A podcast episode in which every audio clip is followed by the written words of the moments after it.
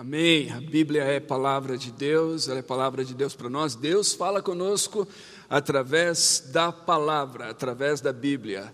É, se nós quisermos ouvir a Deus, nós não precisamos fazer absolutamente mais nada a não ser abrir esse livro para ouvir Deus falando conosco. É importante a gente entender isso. É, Deus fala de a maneira principal pela qual Deus fala é, de fato, a sua palavra, ela é infalível, ela é para nós. Às vezes Deus, no entanto, fala conosco é, de outras maneiras fora da Bíblia. Nunca, no entanto, contra a Bíblia. Você entendeu? Às vezes Deus pode falar com você de maneira muito particular e muito pessoal, alguma coisa no seu coração, ou quase como aquela voz que você ouviu direcionando você alguma coisa, nunca contra a Bíblia. A Bíblia é revelação de Deus. E nós estamos chegando no final dessa série sobre a Bíblia nesse mês que começou estabelecendo exatamente isso, a Bíblia como palavra de Deus, e nós passeamos pela Bíblia aí a cada domingo, manhã e noite, uma porção da Bíblia, e nós chegamos na parte final aqui do Novo Testamento, nesses escritos finais das Escrituras. Hoje de manhã vocês ouviram, ah, vocês possivelmente não, mas talvez é, tenham visto, acompanhado à distância em casa, ou terão a oportunidade de acompanhar, mas quem estava aqui pela manhã ouviu o pastor Mateus ah, pregar e compartilhar compartilhar sobre essa relação é, com o Evangelho, Jesus e o Evangelho, e como Deus fala conosco através dessa porção da Bíblia. E agora é, eu quero falar sobre a, essa parte final da Bíblia, que é são, são, as epístolas. É, a gente tem os Evangelhos, temos a parte ali histórica, que é o primeiro Lucas, que é o texto de Atos,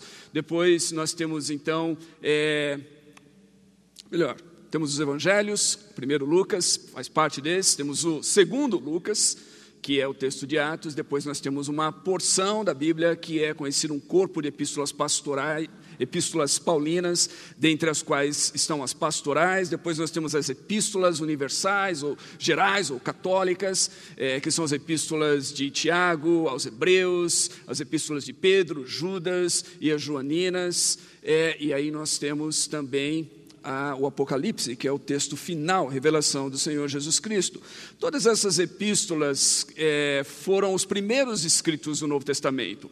É, muitas vezes nós olhamos o Novo Testamento e começa com os evangelhos, nós pensamos que essa é a ordem que eles foram escritos. Não, na verdade, as epístolas foram escritas primeiro, primeiro e depois vieram os evangelhos. É, e nós temos as epístolas joaninas e o Apocalipse como os últimos escritos do Novo Testamento. Toda essa composição desse texto neotestamentário, ela vai do ano 40 até o ano 90, mais ou menos, do primeiro século da era cristã. E eu gostaria de olhar com vocês, então, um texto das epístolas que é belíssimo e que nos dá, de certa forma, um resumo daquilo que é não só o Novo Testamento, mas toda a Bíblia.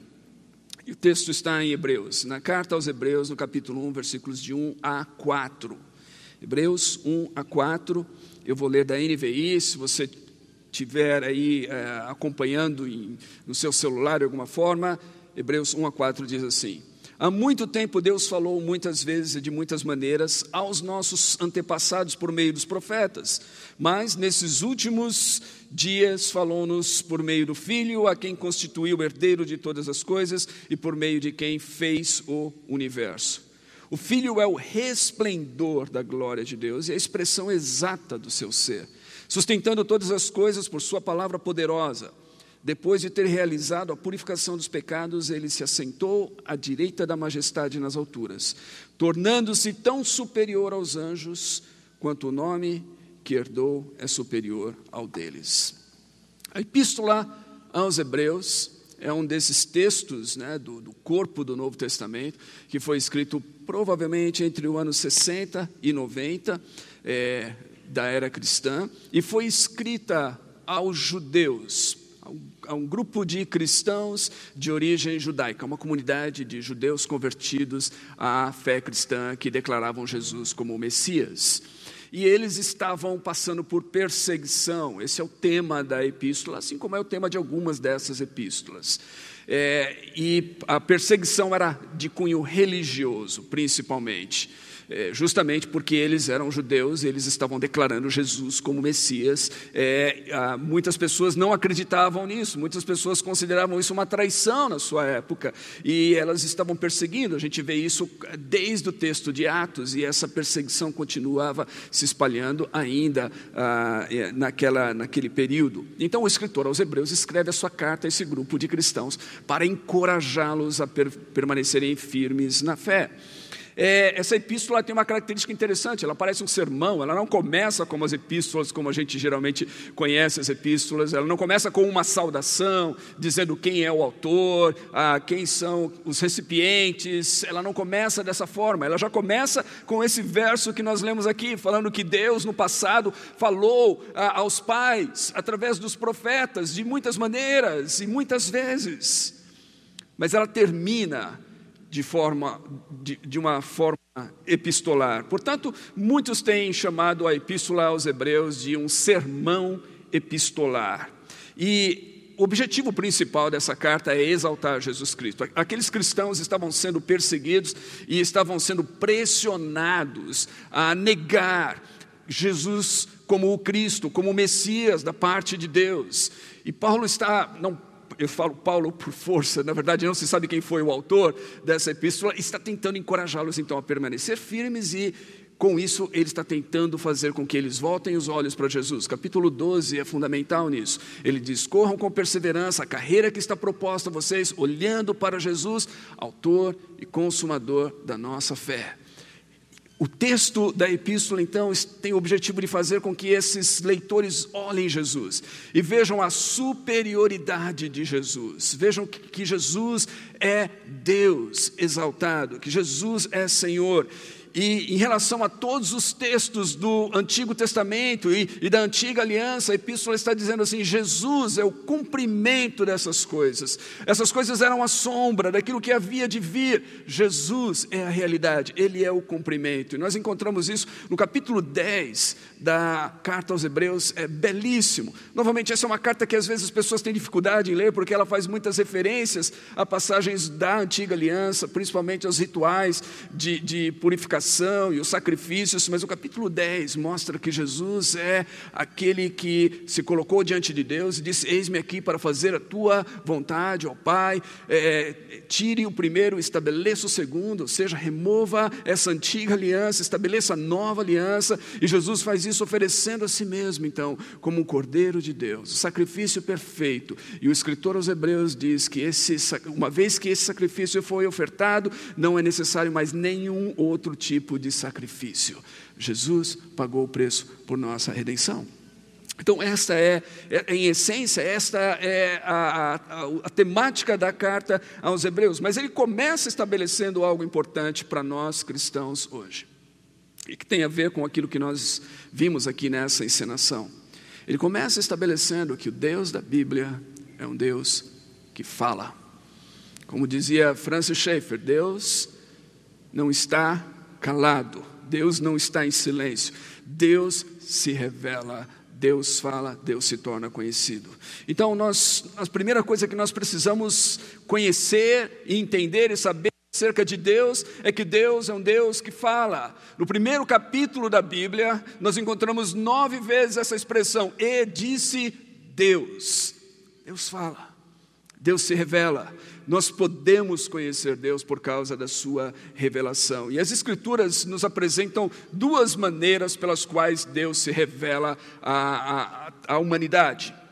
A primeira delas é através da própria criação.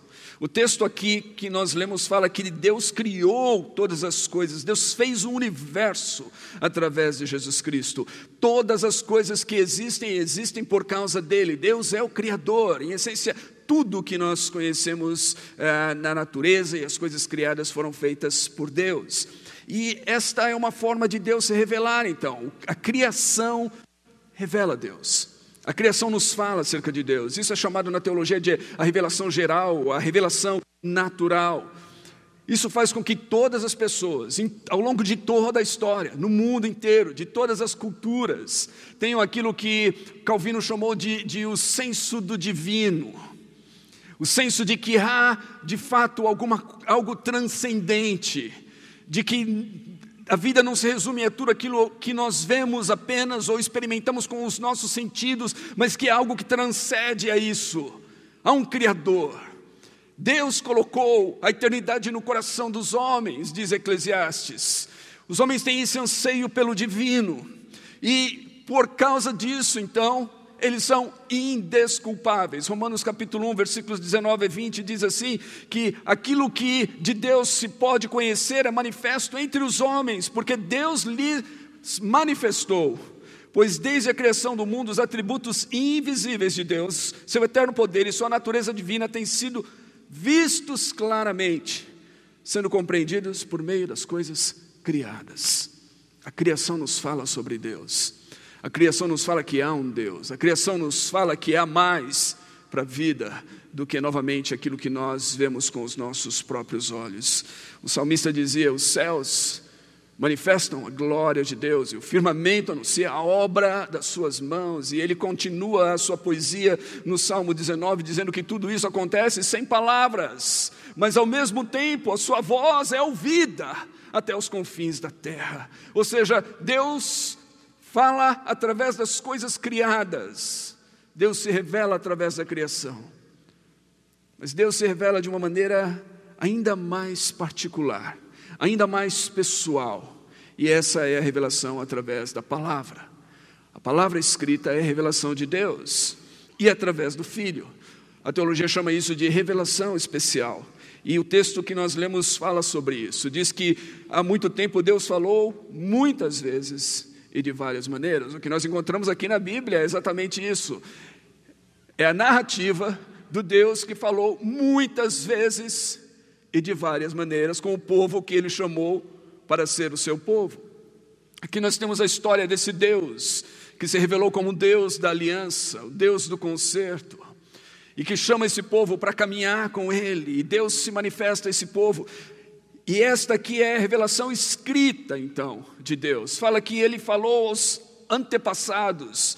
Ele está dizendo os, os seus antepassados são os seus pais, são os, é, é, toda aquela geração que recebeu essa revelação de Deus e que está registrada nas Escrituras. Ele falou por meio dos profetas, e quando nós lemos a palavra profetas aqui, ela não diz respeito apenas ao texto é, profético das Escrituras, aos profetas maiores ou menores, como nós conhecemos.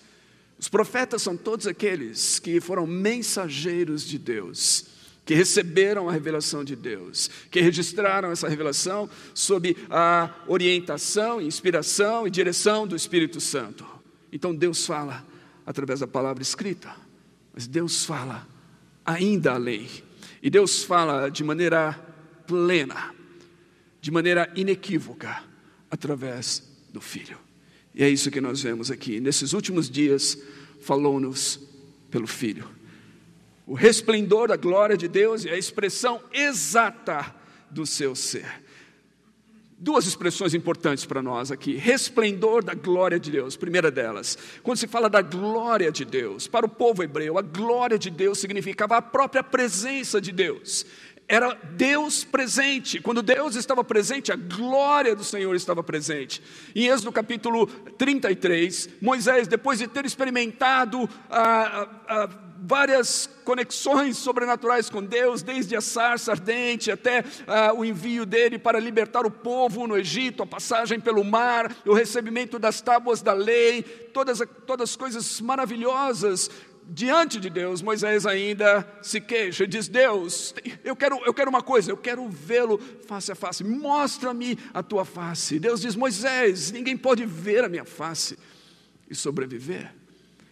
E Moisés quer ver a face de Deus, Deus ama Moisés, Deus diz: Mas eu vou fazer uma coisa para você, Moisés, eu vou passar e você vai poder me ver de costas, e eu vou te esconder numa fenda e você vai ver a minha glória. E no capítulo 34 de Êxodo, nós temos então a narrativa dessa passagem da glória, da presença de Deus, quando Moisés tem esse encontro próximo com o divino. E nesse momento, então, Deus revela o seu nome. E o nome de Deus revelado ali, quando a glória de Deus se manifesta a Moisés, é um Deus que é compassivo e misericordioso, paciente, cheio de amor e fidelidade. Quando João escreve o seu prólogo no seu evangelho, no capítulo 1, ele diz assim: No princípio era o Verbo, o Verbo era Deus, o Verbo estava com Deus e o Verbo era Deus, todas as coisas foram feitas por Ele, sem Ele nada do que foi feito se fez, os dois primeiros versículos, e aí ele vai continuar falando do Verbo, e no versículo 14 ele diz: O Verbo se fez carne e habitou entre nós. E João diz o seguinte: E vimos a sua glória. Glória como a do unigênito do Pai, cheio de graça e de verdade. Essa glória, a glória de Deus estava em Jesus. João diz assim: em Jesus nós vimos Deus. A glória, a presença de Deus estava ali em Jesus, é manifestada em Jesus. Nós vimos a sua glória. E é interessante que João escolhe exatamente essas palavras de Êxodo 34 para falar sobre essa glória, diz: cheio de graça e de verdade, cheio de amor e fidelidade no texto do Pentateuco. Então, Jesus é o resplendor da glória de Deus. Ele nos revela Deus, ele nos mostra Deus como ele é. E se não fosse bastante isso, a expressão seguinte é ainda mais forte. Diz que ele é a expressão exata, a palavra grega caráter do seu ser. E é interessante isso, expressão exata, caráter. De onde nós tiramos o termo caráter, que é a expressão daquilo que a pessoa é de fato, sem ocultar nada. Na sua essência, alguém diz que o caráter é aquele que você é quando ninguém está vendo você. Você não tem que fingir, é aquilo que você é na sua integridade, na sua realidade. Mas mais anterior a essa ideia era a ideia do caractere, era da letra, que antigamente justamente eram os tipos, né? Quem trabalhou com, com gráfica e tudo mais trabalha com isso, a tipologia, aquele caractere feito justamente para imprimir os tipos no papel. E na origem disso tudo vem lá de Roma. E, e foi Júlio César, o imperador, que pela primeira vez decidiu colocar estampada nas moedas romanas a sua face. Então, ele viveu entre o ano 100 e 44 da era cristã, e ele foi um grande conquistador, e ele colocou então a sua imagem na moeda romana de, para que todo, todas as pessoas do império, por onde circulasse a moeda, todas as pessoas soubessem que ele era o imperador. Foi Júlio César, justamente aquele que passou primeiramente a ser conhecido como o divino. E o seu filho Augustus foi conhecido como filho do divino ou filho de Deus. Filho Dei, que estava justamente nas moedas que circulavam naquela época. César Augustus na época que Jesus nasceu, era conhecido no império como filho de César, filho de Júlio César, filho de Deus. Então, é interessante, porque essa expressão grega, então, caráter, que é usada aqui para falar de Jesus, era a expressão da técnica usada naquela época para fazer justamente a imagem do imperador que era colocada naquelas moedas. E o escritor aos Hebreus diz assim: que Jesus nos mostra a face de Deus que quando nós olhamos para Jesus, nós vemos a expressão exata de Deus, quem Deus é. Você quer conhecer Deus? Olhe para Jesus. Olhe para Jesus e você vê Deus. E Colossenses 1,15 diz que Ele é a imagem do Deus invisível. Mais ainda, em João 14, quando Jesus está conversando com seus discípulos acerca do caminho, eu sou o caminho, a verdade, a vida, eles estão tendo essa interação, e um deles fala assim: Jesus, tudo bem, tudo bem, mostre-nos o Pai, e isso nos bastará. E Jesus fala assim: Olha, eu estou há tanto tempo com vocês e vocês ainda não me conhecem. Quem vê a mim, vê o Pai.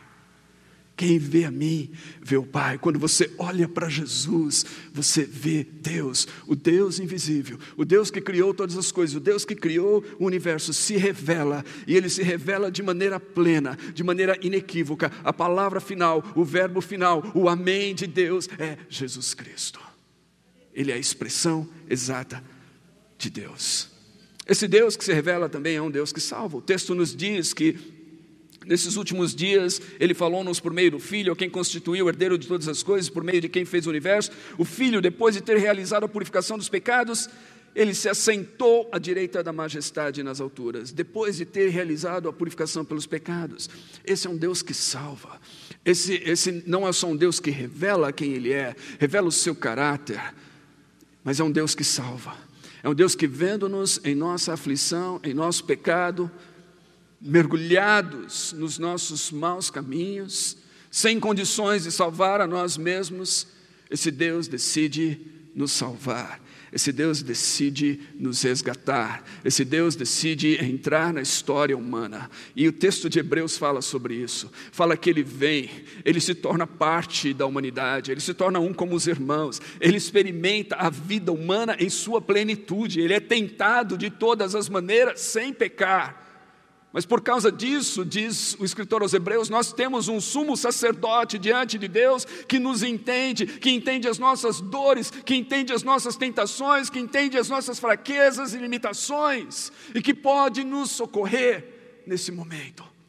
Deus vem, Deus se envolve, Deus desce Agora desce não só através de um profeta, Deus desce Ele mesmo e Ele entra na história humana por meio de Jesus. O Deus que criou o mundo por meio do Filho é o Deus que, por meio do Filho, redime o mundo.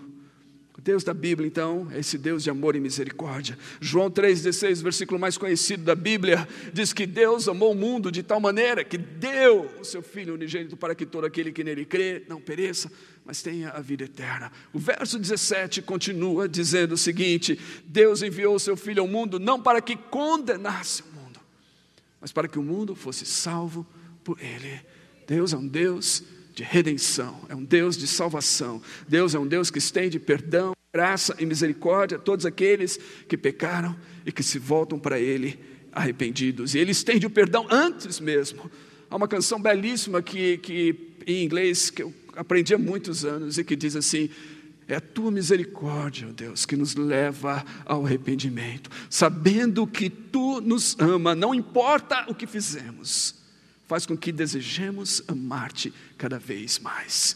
É a misericórdia de Deus, é a graça de Deus, é esse amor sem medidas de Deus que nos leva a nos arrependermos e a reconhecermos o nosso pecado diante dele. Deus é um Deus que salva. Romanos 5:8, Deus demonstra o seu amor para conosco pelo fato de que Cristo morreu por nós quando nós ainda éramos pecadores. Mesmo sendo pecadores, inimigos de Deus, Cristo oferece a sua vida por nós, Deus se revela. Nós podemos saber quem Ele é, nós podemos conhecê-lo, nós não podemos ficar às escuras acerca de quem Deus é. Deus salva, nós não estamos perdidos em nossos pecados, nós temos redenção, nós temos salvação, nós podemos ser reconciliados com Ele por meio de Jesus e, portanto, Ele é um Deus digno de ser adorado. Diz aqui que o Filho é o resplendor da glória de Deus, a expressão exata do seu ser, sustentando todas as coisas por Sua palavra poderosa. Depois de ter realizado a purificação dos pecados, ele se assentou à direita da majestade nas alturas, tornando-se tão superior aos anjos quanto ao nome que herdou é superior ao deles. O Filho o texto começa dizendo que ele é superior aos profetas. Os profetas foram mensageiros, Deus falou por meio deles, e nós temos o registro disso. Mas o Filho é superior. A palavra que veio através do Filho é a palavra viva, é o Verbo encarnado, é a imagem de Deus, é Deus conosco, é Deus entre os homens. O Filho é superior aos anjos. É curioso que a palavra ângelos no grego significa exatamente isso, mensageiro. Ou seja, o Filho é o mensageiro superior, tanto aos mensageiros humanos quanto aos mensageiros celestiais. Ele novamente, ele é a palavra final de Deus. E ele é Senhor, ele está na majestade, à direita da majestade nas alturas. Ele é digno de toda adoração. Quando Paulo escreve aos Filipenses no capítulo 2, ele vai encorajar os seus leitores a terem uma atitude de humildade. Ele diz: tenham a mesma atitude que Jesus teve. E ele fala então da auto-humilhação de Jesus. Ele vai dizer que Jesus, sendo Deus, sendo na forma exata de Deus, estando envolto em toda a glória, sendo adorado por todos os seres que ele criou, todos os seres celestes, ele não teve por usurpação ser igual a Deus, ou seja, não considerou que o ser igual a Deus fosse alguma coisa a qual ele devia se apegar. Ele abre mão desse ambiente de glória e majestade ele se torna um ser humano, ele se torna semelhante a nós, ele vem a esse mundo. E, e, Paulo diz que ele vem a esse mundo não só como um ser humano, mas ele se torna servo, ele se torna um escravo nesse mundo. Ele serve a Deus, ele obedece a Deus até a morte e morte de cruz. E Paulo diz: todavia que Deus o exaltou sobremaneira, ele deu um nome que está acima de todo nome, para que ao nome de Jesus se dobre todo o joelho dos cristãos nos céus, na terra e embaixo da terra, e toda a língua confesse que Jesus Cristo é o Senhor, para a glória de Deus, o Pai. Ele é Senhor. Todos, todos devem se curvar diante dele. Quando eu era adolescente ainda, eu ouvi um pregador falar algo que eu nunca me esqueci acerca disso. Ele disse que hoje nós somos convidados a reconhecer o senhorio de Cristo, você e eu. Temos essa oportunidade. Deus revelou quem Ele é para nós, Deus já se revelou como Salvador, Ele mostrou Sua graça e Seu perdão, Ele mostrou através e provou isso através da morte de Cristo, e hoje então nós temos essa oportunidade, nós podemos reconhecer quem Deus é e nos curvarmos diante do Seu senhorio e declarar que Ele é Senhor, e fazemos isso então para a nossa salvação. Paulo diz a saber que se com o teu coração creres que Deus ressuscitou Jesus dentre os mortos e com a tua boca confessares que Ele é Senhor, tu serás salvo. Nós podemos fazer isso hoje, mas chegará um dia que todos no universo, todos nos céus, na terra, debaixo da terra, no abismo, todos vão se curvar e confessar que Jesus é o Senhor. Alguns o farão novamente como expressão dessa adoração que iniciou aqui, outros o farão para sua própria condenação. Que nós estejamos entre os primeiros, que estejamos entre aqueles que nessa vida reconhecem o senhorio de Cristo, Ele é Senhor. Apocalipse 5, 9, João está diante do trono e ele vê um livro. E ninguém no céu e na terra pode abrir o livro, pode sequer olhar para ele. João fica triste com aquela visão. E o anjo disse: João, não se entristeça, eis aí o leão da tribo de Judá, a raiz de Davi, o cordeiro de Deus. Ele é digno de tomar o livro, ele é digno de desatar os seus selos, ele é digno de abri-lo. E naquela visão então maravilhosa, João diz assim: que todos aqueles seres celestes começaram a cantar um novo cântico, dizendo: Tu és digno de receber o livro e abrir os seus selos, pois foste morto e com teu sangue compraste para Deus gente de toda a tribo, língua, povo e nação. Tu os constituíste reino e sacerdote para o nosso Deus, e eles reinarão sobre a terra. Então olhei, diz João e ouvi a voz de muitos anjos, milhares de milhares e milhões de milhões, eles rodeavam o trono, bem como seus seres viventes e os anciãos, e cantavam em alta voz: Digno é o Cordeiro, que foi morto de receber poder, riqueza, sabedoria, força, honra, glória e louvor. E depois disso, ouvi todas as criaturas existentes no céu, na terra, debaixo da terra, no mar e tudo que neles há, que diziam: Aquele que está sentado no trono e ao Cordeiro, sejam o louvor, a honra, a glória e o poder para todo o sempre. O fim da história não é o caos, é a destruição total. O fim da história é todo o joelho curvado e toda a língua confessando que Jesus é o Senhor, que Ele é o Senhor, que Ele é, como nós cantamos aqui, vencedor, que Ele vence todas as batalhas, que Ele é Senhor de toda a história. E a Bíblia nos revela isso. Apocalipse, esse texto da onde nós retiramos essa porção, é a revelação do Senhor Jesus Cristo. É a revelação desse Deus que se revela e que se revela plenamente através de Jesus.